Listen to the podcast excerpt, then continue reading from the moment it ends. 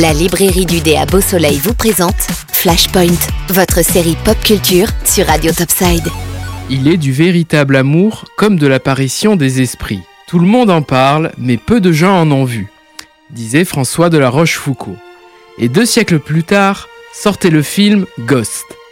Esprit, fantôme, amour, vous saisissez la référence? Bref, pour fêter la Saint-Valentin sur Radio Topside, on ressort ce grand classique. Filant le parfait amour, Sam et Molly viennent de s'installer dans leur mythique loft de Manhattan, retapé à neuf. Sam est banquier et Molly artiste. On préfère être honnête, le héros meurt au début du film. Forcé de rester sur Terre sous la forme d'un fantôme, Sam va se faire aider par une voyante excentrique pour résoudre son propre meurtre. Avec un budget de 22 millions de dollars, il en a rapporté 500 devenant ainsi le plus grand succès de 1990 après Terminator 2. Il remporte deux Oscars et de multiples récompenses. La classe pour un film descendu par la critique presse. Trois grands noms sont à l'affiche.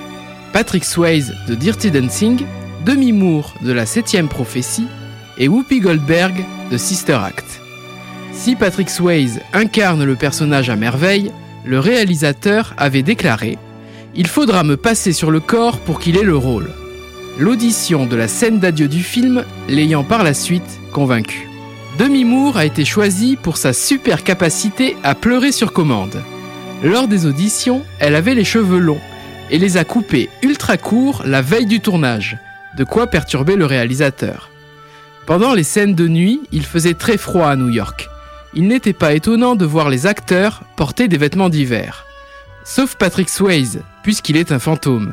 Il n'est pas censé avoir froid. D'ailleurs, pour éviter de voir la vapeur générée par le froid extérieur, il devait mâcher de la glace.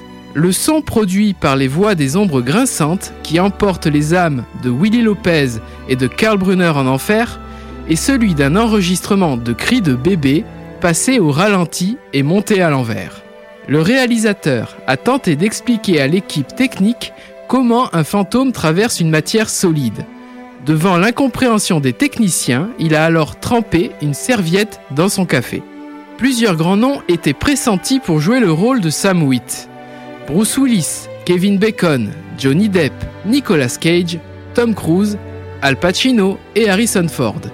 Aucun d'entre eux ne voulait jouer un fantôme. De quoi être surpris concernant Bruce Willis, le mari de Demi Moore, qui a joué quelques années plus tard un fantôme malgré lui dans Sixième Sens. Vous voilà prêt à passer la Saint-Valentin. Si vous êtes célibataire, alors on ne peut que vous conseiller de prendre des cours de poterie. Dans le film, c'est la scène la plus romantique. Pour les autres, eh bien je vous dirai que ce flashpoint est dédié à tous les amoureux. La librairie du dé vous a présenté Flashpoint, votre série pop culture sur Radio Topside. La librairie du dé, 4 avenue du Général de Gaulle à Beau Soleil.